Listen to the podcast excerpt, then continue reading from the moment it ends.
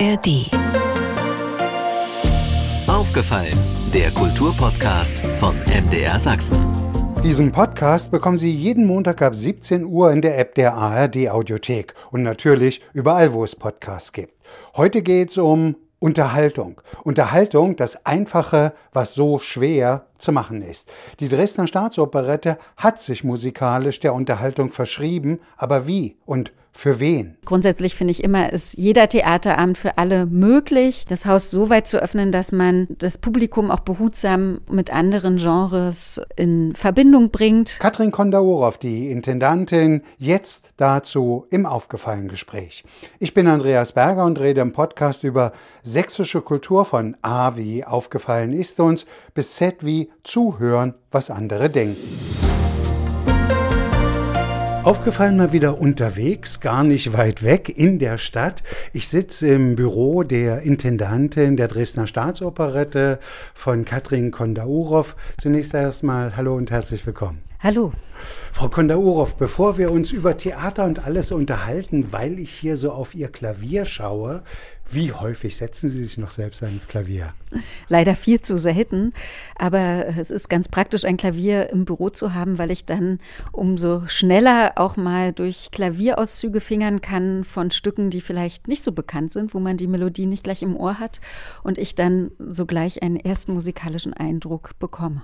Gibt es das auch stimmungsbezogen? Setzen Sie sich eher ans Klavier, ja, wenn Sie irgendwie einen Ausgleich brauchen, Ruhe brauchen oder ja, vielleicht eine Situation, wo was nicht geklappt hat. Wann ist das Klavier Ihr bester Begleiter?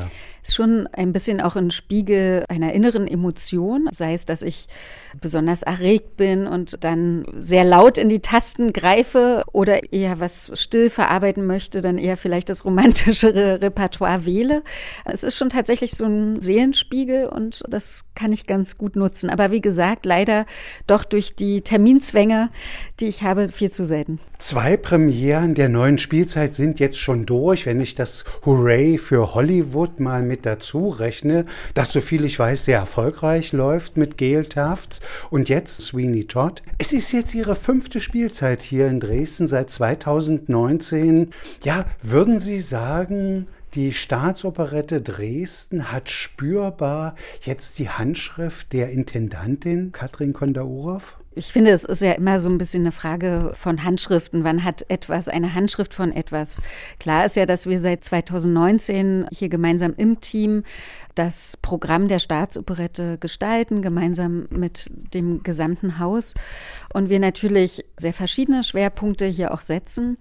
Und was ich für diese, diese Spielzeit, in der wir uns mittendrin befinden, sagen kann, ist, dass wir doch in dieser Spielzeit erstmals ein Programm umsetzen, das mit sehr verschiedenen Schwerpunkten umgeht und ganz maßgeblich Teil einer Grundidee war, nämlich zu sagen, dass man sehr zielgruppenspezifisch auch eine Programmatik aufbaut baut und in ein sehr breites Auditorium, ein breites Spektrum hineinschaut, weg von, sage ich mal, nur einer Ausrichtung, sei es inhaltlicher Natur oder auch ästhetischer Natur. Das heißt, wir sind mit sehr, wirklich sehr, sehr verschiedenen Genres unterwegs. Sie sprachen gerade unsere Premiere an Sweeney Todd, erstmals im Programm der Staatsoperette ein Musical-Thriller. Und das ist es auch wirklich im wahrsten Sinne des Wortes. Man darf sich hier auch gruseln, auch wenn wir anders als im Film ich habe es bei uns im Radio ja. ein Grusical genannt. ja, es, es, ist gut, äh, gut bezeichnet, auch wenn anders als im Film bei uns nicht so viel gemetzelt wird. Der eine oder andere wird vielleicht den Tim Burton-Klassiker mit Johnny Depp in der Hauptrolle natürlich auch kennen. Aber schon allein die Musik, die Sondheim da auffährt, ist so wahnsinnig dicht und atmosphärisch, dass sie uns wirklich gruseln lässt. Und natürlich frage ich mich da, welches Publikum können wir damit erreichen? Ne? Und natürlich grundsätzlich finde ich immer, ist jeder Theaterabend für alle möglich. Sweeney Todd hat eine Altersfreigabe ab 14 bis 99, wie auch immer. Aber ein Publikum, das vielleicht eher gern klassische Operette guckt, wird hier schon in der Sehgewohnheit mit und auch in der Hörgewohnheit mit etwas anderem konfrontiert. Und das ist sicherlich, wenn Sie von der Handschrift sprechen wollen, Teil auch meiner Idee, unserer Idee hier am Haus, das Haus so weit zu öffnen, dass man das Publikum auch behutsam auch mit anderen Genres in Verbindung bringt. Wir dabei aber auch eine große Vermittlungsarbeit vollführen. Es wird immer Einführungen zu den vor allem auch Sweeney Todd-Vorstellungen geben, wo wir auch gerne ins Gespräch gehen wollen mit dem Publikum, wenn es sich zum Beispiel zu sehr gegruselt hat. das ist, glaube ich, ohnehin ein bisschen erweitert worden, die Möglichkeit, mit dem Publikum ins Gespräch zu kommen. Klar, es gibt immer Einführungsgespräche, aber Sie haben da richtig eine Reihe draus gemacht. Ja, wir haben eine Reihe draus gemacht. Früher war alles besser, Fragezeichen. Und das ist wirklich im wahrsten Sinne des Wortes ernst gemeint. Wir wollen ins Gespräch kommen mit dem Publikum, über Erwartungshaltungen sprechen, über Erwartungshaltungen an einen guten Theaterabend in der Staatsoperette. Was erwartet der Einzelne, die Einzelne davon? Was bedeutet für den oder diejenige Unterhaltung? Und wir nehmen unser Publikum dabei mit auch in Probenprozesse. Das heißt, sie dürfen schon in einem sehr frühen Stadium auch hineinschnuppern in die Neuproduktion und begleiten dann auch ein Stück Entstehungsprozess ein Stück weit. Und dadurch entsteht ein ganz wunderbarer Austausch und ein, wie soll ich sagen, ein Publikum, was sich auch mehr öffnen und auch vielleicht auf neue Sichtweisen oder Inszenierungsweisen einlassen kann. Ich habe mir mal drei Rezensionen rausgesucht zur Fledermaus. Nun ist natürlich die Fledermaus ein Stück, das gehört unweigerlich, wahrscheinlich wie Richard Wagner in die Semperoper, gehört das an die Staatsoperette.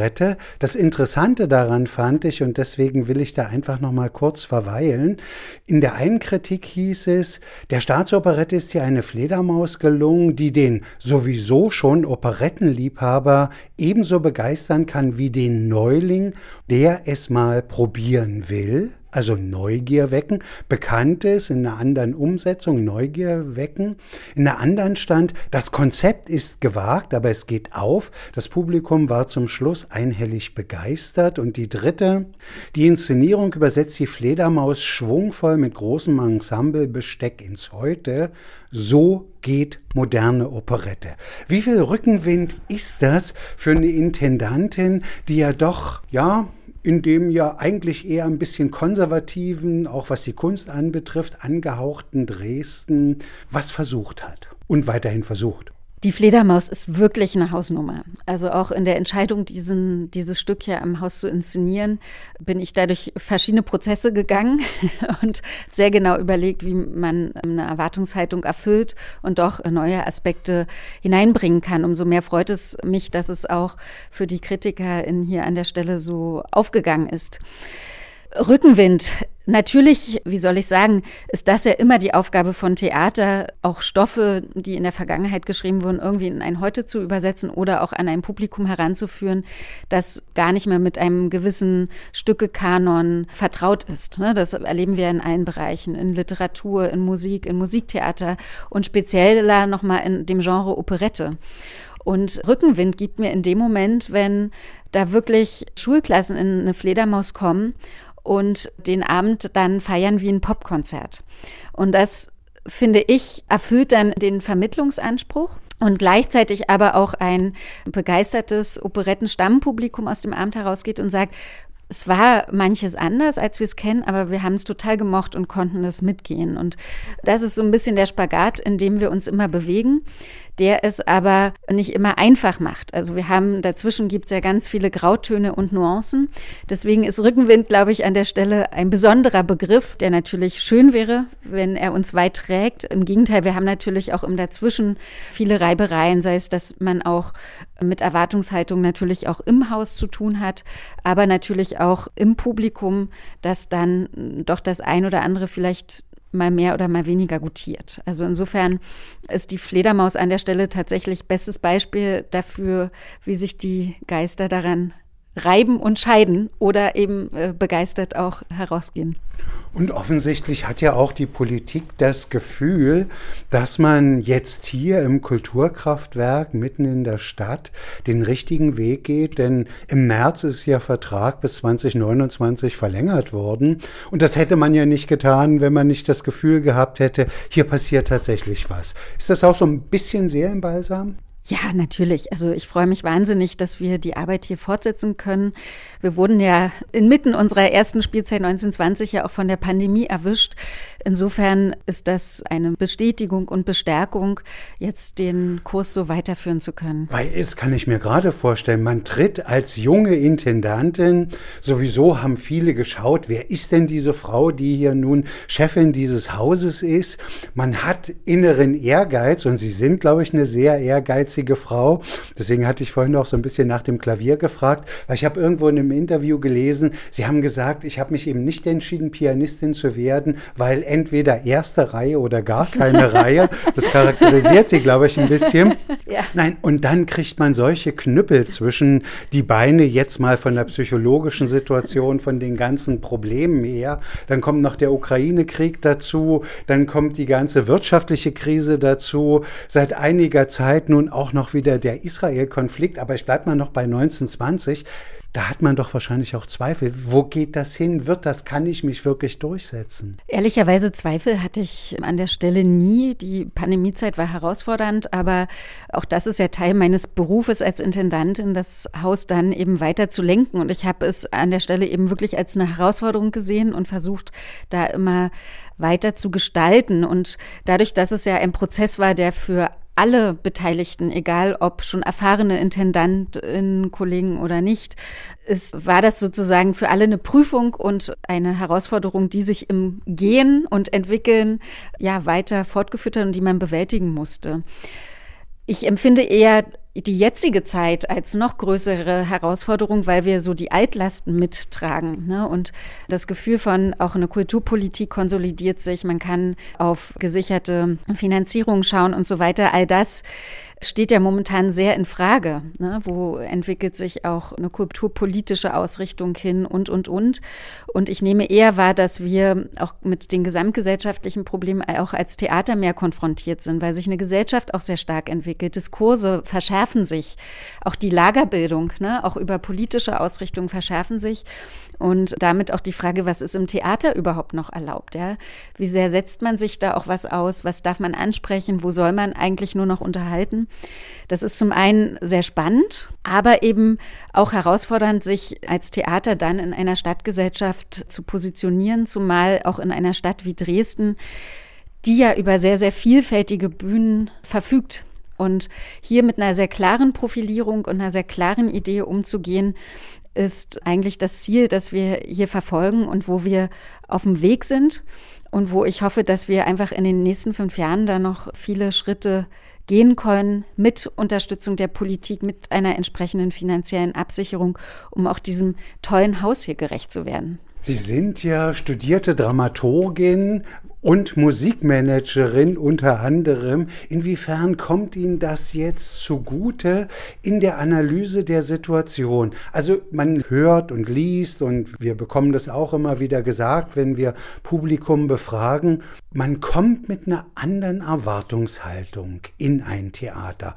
Heutzutage als Publikum habe ich oft gehört, viele sagen, ich habe den ganzen Tag mit all der ganzen Problematik dieser Welt zu tun. Am Abend will ich mich in den Theatersessel zurücklehnen und unterhalten lassen.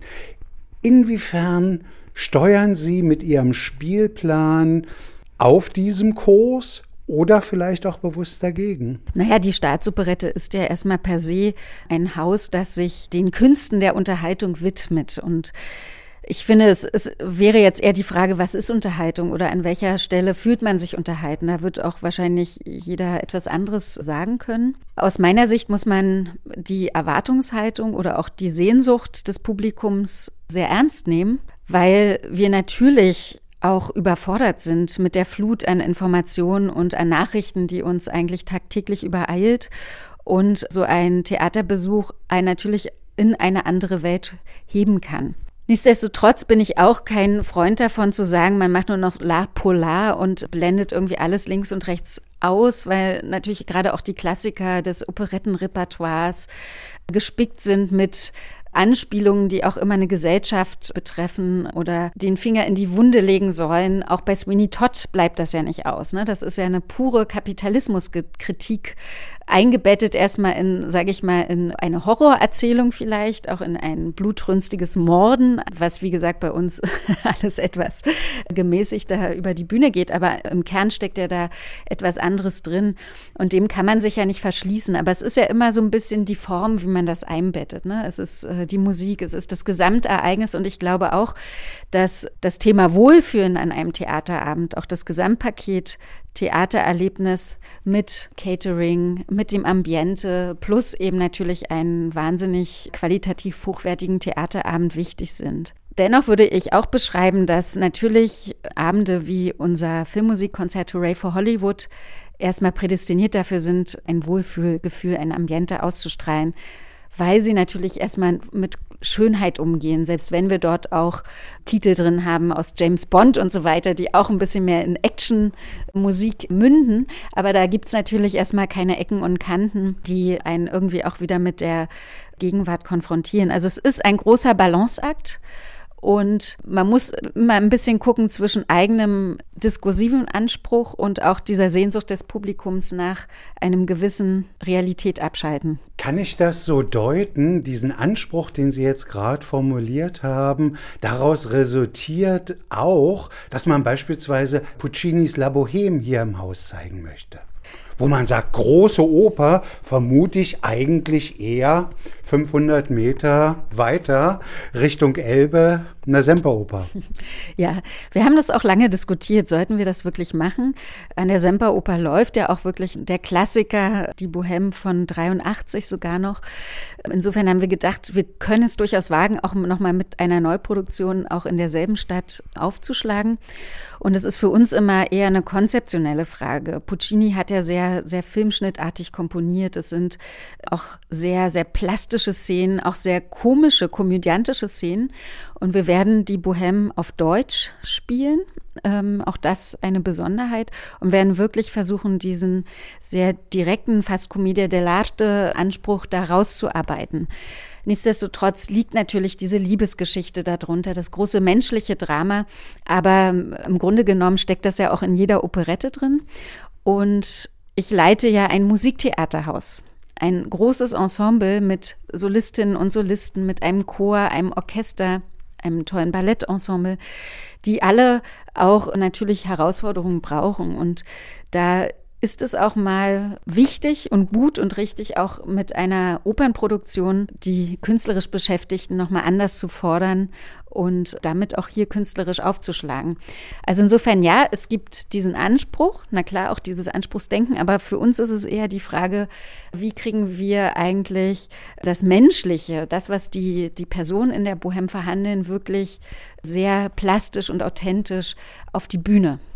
Ich dachte nur so, als ich das las in der Ankündigung, das ist natürlich vielleicht auch eine hervorragende Möglichkeit, ein bisschen Sozialmilieu zu charakterisieren. Das sind ja jüngere Leute vom Prinzip her und vielleicht eben tatsächlich auch auf der Bühne die Diversität der Gesellschaft einzufahren. Mhm. Ja, oder was ist denn die heutige Bohème? Ne? Also es ist ja immer die Frage, was bedeutet das? Es ist ja fast ein romantischer Künstler in Begriff und für mich hat das Ganze auch immer ein bisschen mit dem Standort zu tun. Also auch das ist vielleicht ein bisschen um die Ecke gedacht, aber wir sind ja in einem Kraftwerk, ja. Und ich fand irgendwie diese Idee, auch so eine Bohème in so einem Kraftwerk zu machen, in einem Ort, wo wir jetzt auch Kunst produzieren, total reizvoll. Und genau, da auch mit, mit dieser Anknüpfung an ein Heute umzugehen und vielleicht damit tatsächlich eben auch wieder das, was in den Kritiken beschrieben wurde, Leute, die eben noch nicht so, sagen wir mal, begeistert von Operette waren bisher oder damit ein bisschen gefremdelt haben, vielleicht anzulocken, zu interessieren. Genauso wie mit dem Begriff Diskorette. Das stimmt. Naja, und auch die Oper ist natürlich auch eine Form auch nochmal der Publikumserweiterung. Ne? Also wir wissen ja, dass in Dresden auch das Publikum sehr Nischen denkt und vielleicht reizt es ja auch mal ein Opernpublikum dann bei uns eine Bohème zu schauen. Genau, niedrigschwellig ist es in jedem Fall so. Auch die Discorette, ein Format, das entstanden ist aus dem Gedanken heraus, dass wir eigentlich gern, also wir spielen ja viel auch Tanzmusik in unseren Operetten und es doch mal toll wäre, auch ein eine Disco mit Live-Musik zu machen. Es gibt dafür auch ein Vorbild, ein Orchester, ich glaube, es heißt Orchester im Treppenhaus, das in Hannover meines Wissens nach stationiert ist, dass das wirklich aus Prinzip macht. Die machen Partys und können alles die Richtung wirklich im Orchester imitieren. Das hat einen besonderen Reiz. Und wir haben das mal so ein bisschen adaptiert für uns und haben an ausgewählten Vorstellungstagen dann diese Discorette anteilig mit Live-Musik. Es gibt immer eine Stilrichtung, Swing-Disco, wir hatten schon Salsa, es wird auch ein Elektro-Beats-Party geben und, und, und und mischen das dann mit DJ-Sets. Und ich muss sagen, das funktioniert auch ganz wunderbar in unserem Kraftwerk. Das Foyer ist auch hier prädestiniert dafür, auch zur Tanzfläche zu werden. Und äh, auch hier kommt natürlich ein ganz bunt gemischtes Publikum dann auf seine Kosten. Ich weiß auch, durch die Zusammenarbeit mit Sven Helbig haben Sie auch Besucher erreicht, die gestaunt haben, was, Sven Helbig an der Staatsoperette? Ja, Sven Helbig ist ja ein ganz besonderer Künstler, der ja auch vielfältig unterwegs ist und mit dem uns als Haus eigentlich eint, dass wir immer äh, in diesem Spektrum zwischen E- und U-Musik, wie es in Deutschland immer so schön heißt, unterwegs sind. Ich kenne Sven Helbig auch schon sehr lange aus verschiedenen Zusammenarbeiten und wir schätzen uns beide sehr als künstlerische Partner. Und ich bin sehr froh, dass wir jetzt eine gewisse Arbeitskontinuität kommen. Äh, sein letztes Album Skills feierte bei uns ja die Record Release Party oder auch die Eröffnung sozusagen. Aber jetzt wird es sogar eine Uraufführung geben. Alice im Wunderland, die nächste Premiere, eine Ballettproduktion das Weihnachtsmärchen Familienstück mit Musik von Sven Helbig und er ist nicht nur ein fantastischer Künstler, er lebt auch in Dresden, ist Dresdner Kunstpreisträger.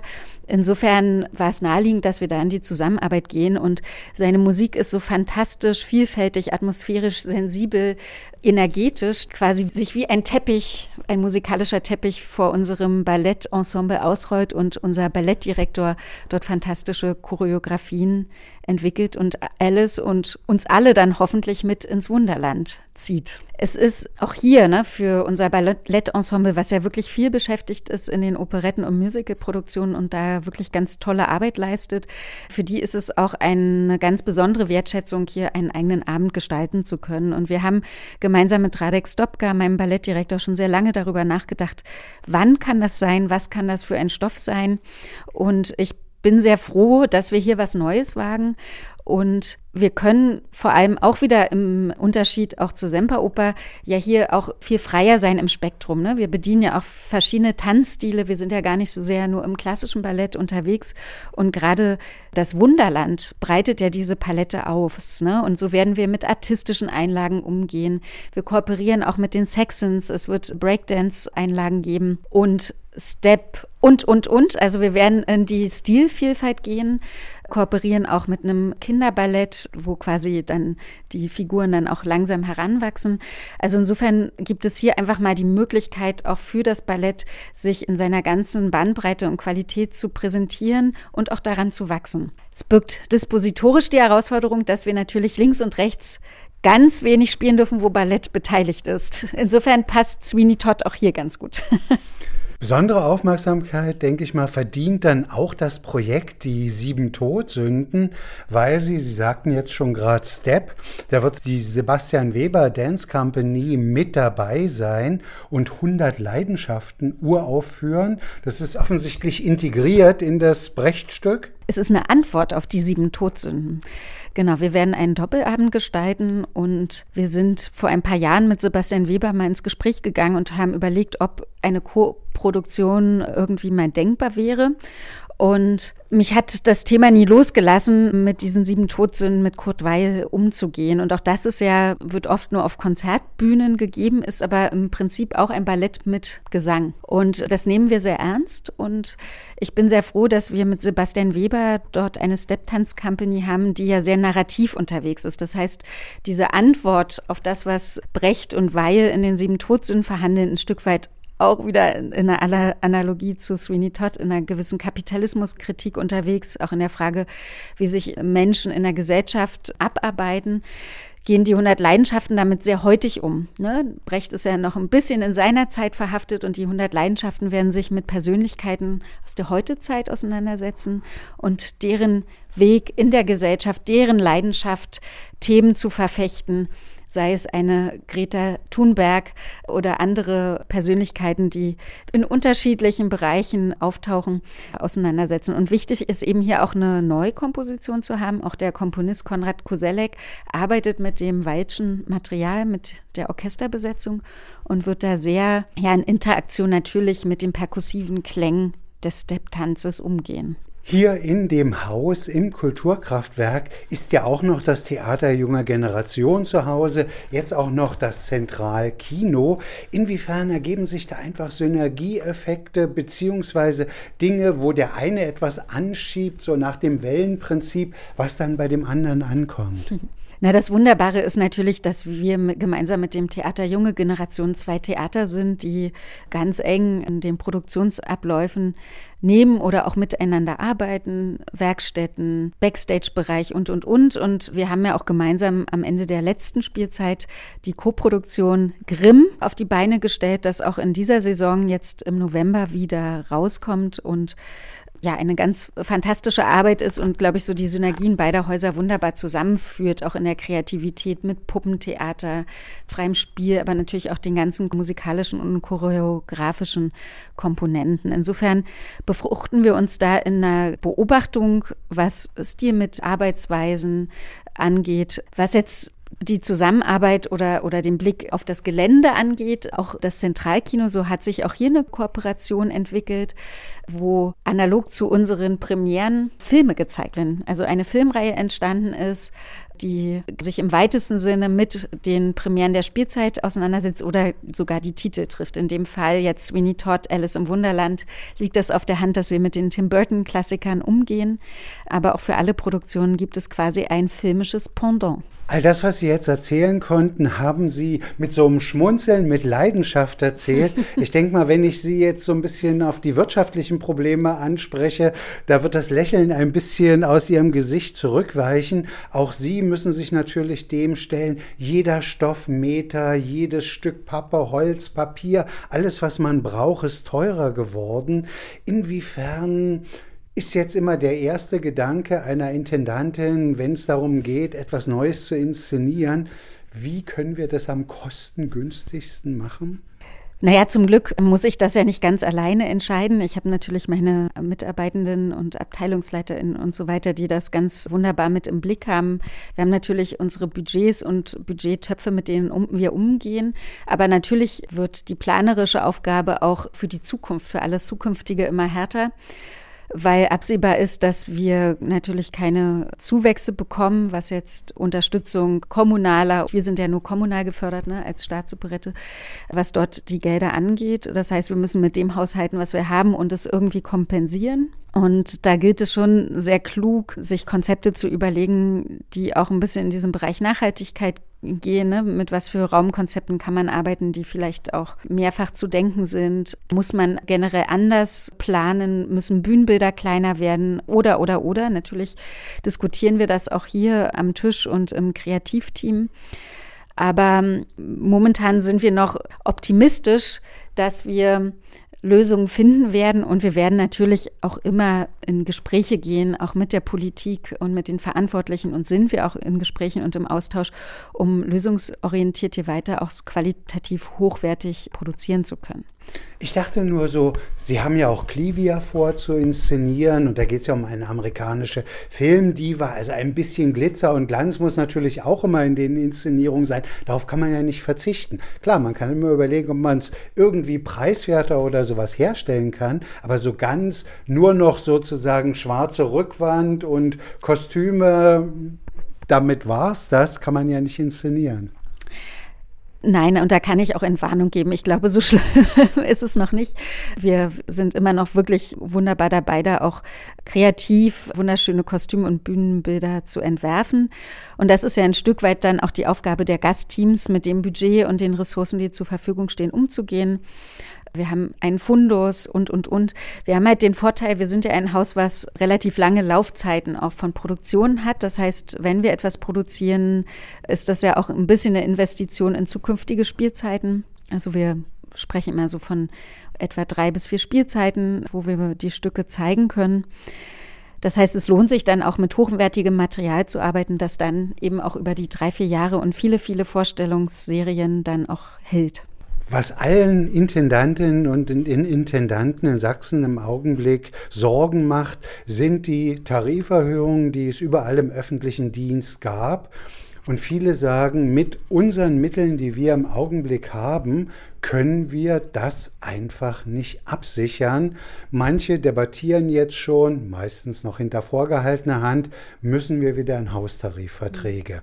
Das ist ein Thema, was, glaube ich, ein Unwort an der Staatsoperette ist, nachdem ihre Mitarbeiterinnen und Mitarbeiter so viele Jahre auf Gehalt verzichtet haben, damit man genau hier in diesem Haus spielen kann.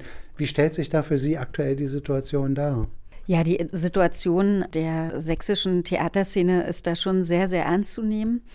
Wir als Haus sind einfach in einer anderen Rechtsform eingebunden und haben das Privileg, einfach als städtische Einrichtung im quasi Personalhaushalt der Stadt mit eingebettet zu sein. Das heißt, die Tarifsteigerungen werden erst einmal über die Kommune regulär ausgeglichen. Das heißt, für uns stellt sich jetzt erstmal keine Not oder Sorge dar, das aus einem eigenen Deckungsring erstmal stemmen zu müssen oder aus einem Sachkostenetat. Nichtsdestotrotz schaue ich natürlich mit Sorge auf diese Entwicklung die natürlich auch richtig sind. Ne? Also wenn wir auch auf Gehaltsstrukturen im künstlerischen Bereich schauen, so muss man leider feststellen, dass die Finanzierung zum einen der Theater, aber vor allem auch die Bezahlung der, der Mitarbeitenden, der künstlerisch Beschäftigten ja immer auf einem sehr, sehr geringen Level stand. Insofern sind ja die Entwicklungen erstmal gesellschaftlich und auch für die Beschäftigten ja erstmal richtig und gut. Aber natürlich wird dabei immer auch die Arbeitgeberseite oder auch die Rechtsträgerseite ein bisschen außer Acht gelassen und die Frage eben nach dieser Finanzierung. Und ich hoffe sehr, dass es hier auch für Sachsen dafür eine Lösung geben wird, dass der Kulturraumpakt wieder verlängert werden kann, dass diese Tarifsteigerungen ausgeglichen werden können und dass kein Theater hier in der Region an Substanz verlieren muss oder gar eben auch wieder in Haustarifverträge zurückgehen muss. Das aber dann natürlich eine Option, um wenigstens Sparten zu retten und nicht hier irgendwo nochmal den Rotstift ansetzen zu müssen. Das nächste vergleichbare Theater ihrer Art, also einer Operette, ist in Leipzig die musikalische Komödie. Hat sich da eigentlich in den letzten Jahren ja vielleicht auch ein bisschen mehr angebahnt in puncto Zusammenarbeit, dass man auch mal austauscht, gegenseitig gastiert womöglich? Also wir nehmen uns als Theater sehr bewusst wahr und sind in gutem Austausch auch äh, persönlich und besuchen uns auch gegenseitig und schauen die Vorstellungen an und, und, und. Und auch auf Leitungsebene sind wir da in sehr gutem Austausch. Was jetzt gemeinsame Koproduktion angeht oder Gastiermöglichkeiten, so stellt sich einfach die Schwierigkeit her, dass wir das Privileg haben, mit dem Neubau natürlich auch über eine größere Bühne zu verfügen und auch andere technische Möglichkeiten, die jetzt so eins zu eins in der musikalischen Komödie nicht umzusetzen wäre. Also sollte man dort Ideen haben, müsste man das konkret vordenken und miteinander planen. Bisher gibt es solche Pläne noch nicht. Soweit der aufgefallene Podcast von MDR Sachsen mit der Intendantin der Dresdner Staatsoperette mit Katrin Kondaurov. Den aufgefallenen Podcast bekommen Sie jeden Montag ab 17 Uhr in der App der ARD Audiothek und natürlich überall, wo es Podcasts gibt. Und aufgemerkt, RBB, SWR und MDR haben sich zusammengetan, um den 100. Geburtstag des Radios zu würdigen. Zu hören im Podcast Radio macht Geschichte. Ebenfalls in der ARD Audiothek am Start. Aufgefallen. Ein Podcast von MDR Sachsen.